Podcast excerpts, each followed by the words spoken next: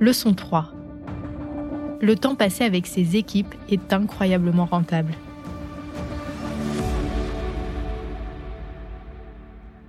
Après avoir navigué dans les complexités culturelles et sociales de l'Arabie saoudite et des Émirats arabes unis, Antoine se lance dans une aventure totalement différente, les États-Unis. Cette étape représente un grand écart par rapport à son expérience au Moyen-Orient, tant sur le plan culturel que professionnel. Alors, l'expatriation aux États-Unis, là, il y a une différence par rapport aux premières expatriations, où les premières, j'ai subi, entre guillemets. C'était pas un choix vraiment de, pays, c'était une opportunité professionnelle, alors que les États-Unis, c'était un choix. Je voulais, j'ai postulé.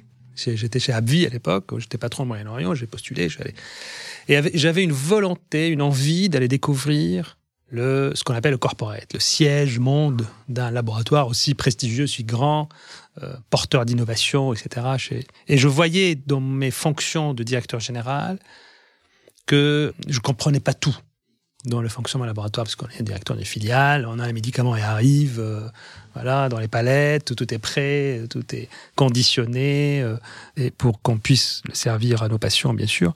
Mais, mais tout ce qui est en amont, il manquait un peu de, voilà, partie d'apprentissage. Donc j'ai choisi d'aller aux États-Unis, et là, c'était, c'était vraiment trois ans merveilleux. À la fois euh, apprendre dans l'usine, l'usine dans le sens, voilà, l'atelier du médicament. Et là, j'ai rencontré et j'ai côtoyé, et j'ai eu la chance de diriger des équipes incroyables depuis euh, la recherche, le supply, les usines, les gens qui font les modèles économiques avant le lancement des médicaments. J'étais en charge de pays émergents, donc je devais donner des recommandations à euh, la direction générale d'Abvi à l'époque, où aller dans quel pays en priorité, avec quel type de médicaments, quel type de prix potentiel, quel, profil de patient, etc. Et quelle rentabilité économique aussi dans, tous ces pays-là. Donc c'était extraordinaire. C'était pas, pas évident, mais c'était extraordinaire. Anecdote, quand je suis arrivé, j'étais directeur général reconnu dans mon, dans mon, mon organisation, et j'arrive dans ce, dans ce, voilà, dans le siège, et j'ai fait une erreur au début. Je, je pensais que que j'allais avoir la même légitimité au siège que parce que ça faisait plusieurs années que je suis dans la boîte, euh, avec un certain succès, etc.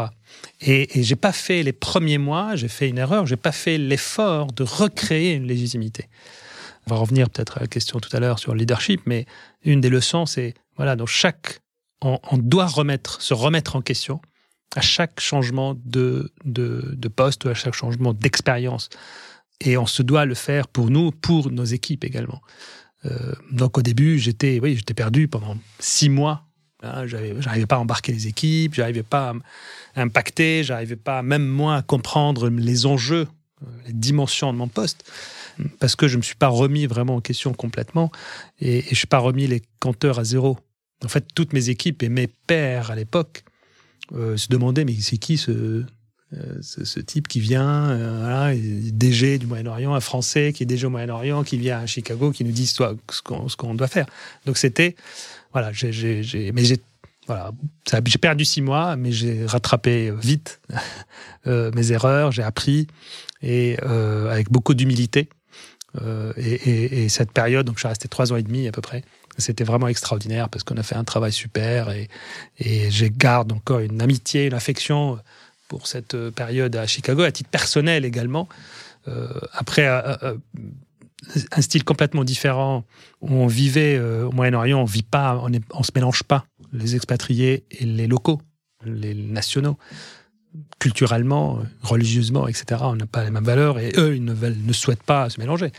Donc c'était, euh, c'était, euh, on vivait entre Français au fait au Moyen-Orient, alors que à Chicago c'était absolument pas. C'était euh, voilà un pays ouvert, qui partageait les mêmes valeurs. Donc nous on vivait avec mon épouse, on a choisi de vivre à l'américaine dans un petit quartier de banlieue américaine, et on a eu un accueil vraiment fabuleux, très chaleureux des Américains. Et en plus, je pense qu'il y a ce qui a rendu l'expérience encore unique, c'est qu'on était dans une région, une petite ville à côté de Chicago, euh, donc on n'était pas à New York ni à San Francisco, qui est, sont les, voilà, visage américain pour les touristes, entre guillemets. Euh, mais la vraie Amérique, c'est tout ce qui est entre. Ce que je dis toujours, c'est ce qui est entre le, la côte est et la côte ouest. Euh, et là, on voit vraiment des gens authentiques, avec leur culture, avec leurs valeurs, avec euh, leurs envies, et un clin d'œil la France aussi là-bas. Et, ça, quand on vit ça et à l'étranger, en tant que Français, c'est vrai qu'on a un, un avantage. Il y a l'image de la France, l'histoire de la France, la culture française nous ouvre beaucoup de portes. Il y a beaucoup de curiosité positive des gens autour de ça. On était très bien accueillis euh, et on a fait beaucoup d'amis et c'était c'était une très très belle expérience. Mais au bout de trois ans et demi, donc sept ans et demi à peu près d'expatriation, on avait envie euh, de revenir au pays. Les années passées à l'étranger ont été cruciales dans l'évolution professionnelle d'Antoine.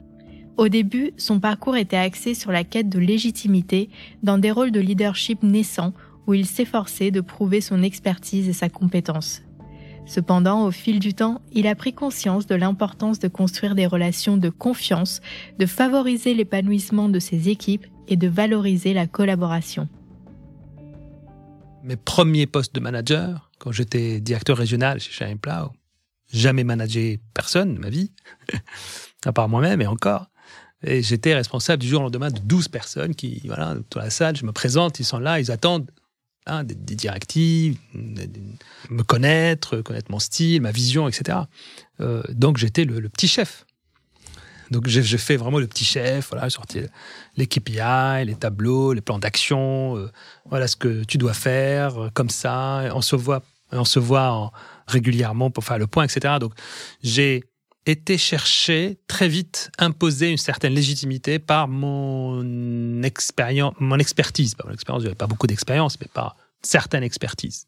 Je voulais montrer à mon équipe que je sais des choses euh, et je peux euh, appliquer un certain nombre de normes d'entreprise. L'entreprise me fait confiance. Donc j'ai une certaine, je t'ai cherché cette légitimité. Et, et, et ça, euh, je dis pas que c'est avec recul, je me dis c'est ridicule de faire ça. Mais c'était un passage obligé tout jeune manager doit d'abord démontrer une certaine légitimité, une certaine connaissance, voilà, une certaine expertise sur un domaine. Mais après, très vite, le sujet, c'est qu'il ne faut pas rester trop longtemps s'appuyer là-dessus, parce qu'après une légitimité, euh, il faut très très vite aller euh, passer vers le vrai sens du management leadership, ça veut dire s'intéresser aux autres et embarquer les équipes. Donc, euh, ce que j'appelle moi la deuxième phase, dans, le leadership, dans le parcours de leadership, c'est la connexion avec, euh, avec les équipes.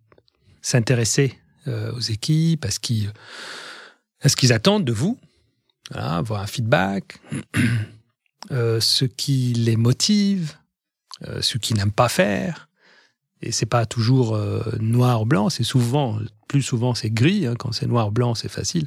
Et quand c'est ces zones grises, là, il faut aller passer du temps pour comprendre ça. Donc il faut mettre, j'ai appris à mettre dans mon agenda du temps, libérer du temps pour mes équipes.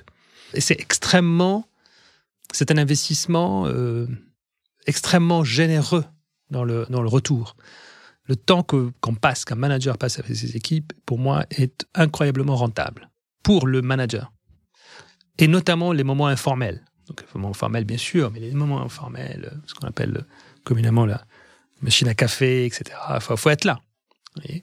Euh, euh, et, cette deuxième phase construit beaucoup, cette phase de leadership où on est, on a une certaine légitimité, et en plus, on est sympa, on se connecte, on connaît nos, équipes, ils nous connaissent un peu mieux, donc on n'a pas le masque seulement du, du manager. Euh, ça facilite énormément après de porter des projets ambitieux, de donner une vision. Ça rend l'action du manager beaucoup plus crédible beaucoup plus accepté. Donc les, mes équipes me voyaient comme, comme euh, un manager qui a une certaine connaissance du métier et qui a envie de réussir avec nous. C'est plus motivant pour eux. C'est très important de créer la confiance très rapidement. Et le manager se doit créer la confiance. La confiance se mérite. Si tous les managers pensent à ça, vraiment, je pense qu'ils peuvent très très bien rapidement réussir si ils mettent d'abord D'abord, je dois gagner la confiance de mes équipes. je on peut pas, je peux pas vous faire confiance si je vous connais pas, si vous me connaissez pas.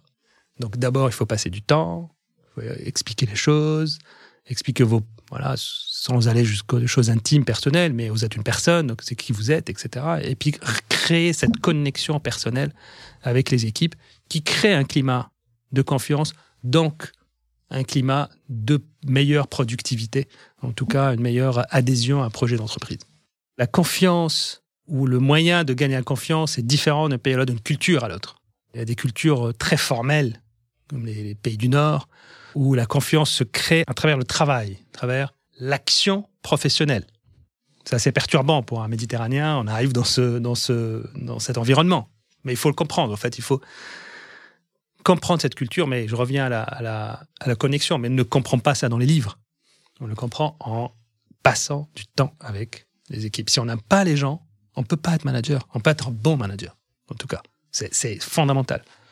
il y a des gens qui sont très, très experts dans leur domaine, et on a besoin d'experts partout, évidemment, et dans tout le mérite dans les entreprises. Euh, mais pour être manager, il faut vraiment euh, avoir cette fibre, cet intérêt pour les autres, pour mobiliser des énergies autour de vous, etc. Pour revenir à la confiance et à la culture, donc voilà, les pays nordiques, euh, c'est très focus, action, tâche à accomplir, etc. Moyen-Orient, c'est autre chose. C'est tout sauf le travail. C'est tout sauf le travail. Pour accorder une confiance là-bas, il faut, voilà, faut vraiment euh, briser la glace euh, professionnelle, aller au-delà. C'est très aussi perturbant de l'autre côté parce que c'est trop intrusif pour une culture, euh, même pour nous, les Français occidentaux.